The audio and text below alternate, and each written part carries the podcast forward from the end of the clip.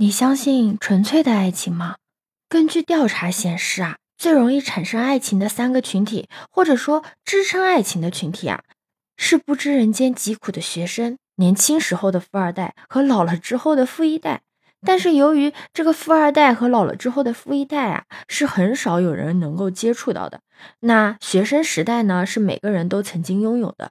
所以呢，很多人啊，就会觉得成年人的世界里面啊，没有纯粹的爱情。你好，我是当当妈。学生时代的爱情啊，是插在玻璃瓶里的玫瑰，可以为心动啊奋不顾身的。它的确啊是美好而纯粹的，但是它也是无根的。就像真正的玫瑰啊，它都是生长在泥土里面的。就像感情一样，它也不可能脱离这个庸俗的社会环境的。所以成年人的心动啊，止于权衡利弊。权衡利弊之后啊，就会克制自己。我们先谈谈心动这件事。正常人心动之后啊，第一个反应都不应该是普性的，嗯，比如说他看了我一眼，肯定也喜欢我，也不会是那种一心动啊就开始使用各种技巧，哎，勾引对方。大部分的反应啊，反而是自卑上头，觉得自己不配对方那么好。这个呢，是因为有一个滤镜效应，就你心动的那一瞬间啊，我喜欢的那个人就原地成神了。那为什么权衡利弊之后会克制呢？是因为成年人的自卑啊，不同于学生时代的我丑、我学习差、我个子矮这么肤浅、这么简单的。成年人的自卑啊，是考量了现在的自己和未来的自己之后，以及对未知的那种无力感。成年人是最有必要谈恋爱的，但是自由往往是意味着不自由。我们要考虑的东西太多了。客观上讲，双方的家境吧，家人的情况吧，对方的经济能力啊，对方的城市意愿啊，定居的倾向啊，生活的习惯啊，等等等等，从大到小都充满着未知和不可控啊。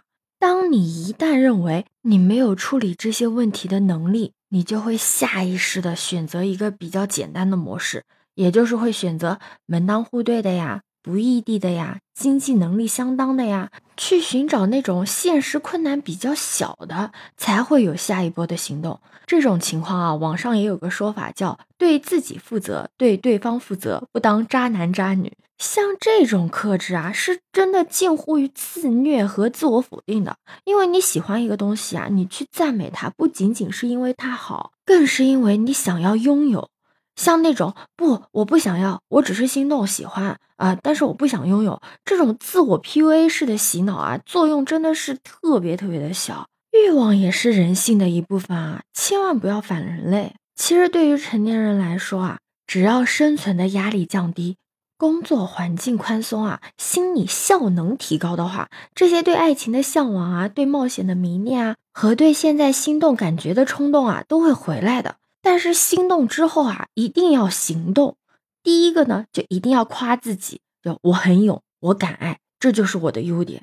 那第二点呢，就是你要想以你现在的能力啊，你和他在一起会不会拖累他？会不会两个人变得更辛苦？你能不能和他一起吃苦？还是说你们一起快快乐乐的摆烂？当然，最重要的一点就是你一定要搞明白人家到底喜不喜欢你。喜欢，那就直球出击。不喜欢，好吧，也没关系，你依旧很好。我可能现在还喜欢你，但是我肯定不会一直喜欢你的。而且我一直认为啊，真正的心动啊是无法克制的，能按下去的心动啊，要么说明这个人心思太重，顾虑太重，畏手畏脚的；要么说明其实根本就没怎么心动。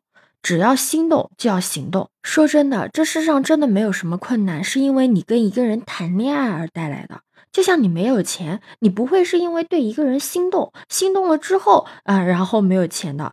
你要是觉得异地不好，那你们就去沟通，要么你过去，要么他过来，或者你们两个一起去一个新的地方，就要想方设法的到对方的身边去，这样才能说是喜欢。